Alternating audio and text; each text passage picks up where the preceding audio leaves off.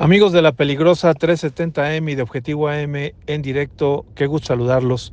Un gusto poder estar con ustedes nuevamente, deseándoles un feliz año, que haya mucha salud y bendiciones. En mi comentario de hoy considero importante decirles que el relevo en la Secretaría de Gobierno en poco o prácticamente nada ha modificado el discurso, pero sobre todo las acciones y los resultados en materia de manejo de la política interna y de la gobernabilidad del Estado, que esa es precisamente la responsabilidad de esta Secretaría. Al igual que quien le antecedió, el hoy secretario Luis Ramírez, pues no ha buscado entablar un diálogo institucional y respetuoso con las distintas fuerzas políticas, al menos no con las de oposición o con aquellos que por diversos motivos pues no pensamos igual. En estos tiempos electorales es fundamental que el Estado garantice su imparcialidad, tanto en lo político como en lo económico, pero desafortunadamente y de nueva cuenta, alejado de sus discursos, los hechos muestran lo contrario. La mejor evidencia es la reciente liberación de 14 programas asistenciales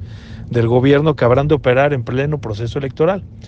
Nosotros no nos oponemos a que haya programas que traten de mejorar las condiciones de vida de las personas, pero en lo que estamos en desacuerdo es que esos programas se usen, se utilicen con tintes político-electorales, como lo está haciendo hoy el gobierno de Morena para beneficiar con dinero público a los candidatos de ese partido. Y es así como lo está haciendo el secretario de gobierno, está actuando de manera facciosa,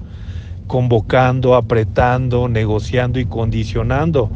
los apoyos hacia los distintos municipios en donde ya han existido algunas denuncias y señalamientos por eh, este eh, intento de coaccionar el voto en el proceso electoral. Hay que estar atentos, hay que estar atentos con lo que pase en los siguientes días y con el actuar de las distintas instancias, pero en particular la Secretaría de Gobierno, el nuevo titular, que por cierto, pues no es de Tlaxcala y fue beneficiario de una reforma a modo, pues resulta que está actuando igual o hasta peor que quien le antecedió en el cargo. Hacemos un llamado al gobierno del Estado a que saque las manos del proceso electoral, así como la propia Lorena Cuellar, cuando fue candidata del PRD en el 2016, exigía al gobierno de Mariano González del PRI que sacara las manos, pues hoy les pedimos lo mismo, pero parece que como tienen el mismo origen,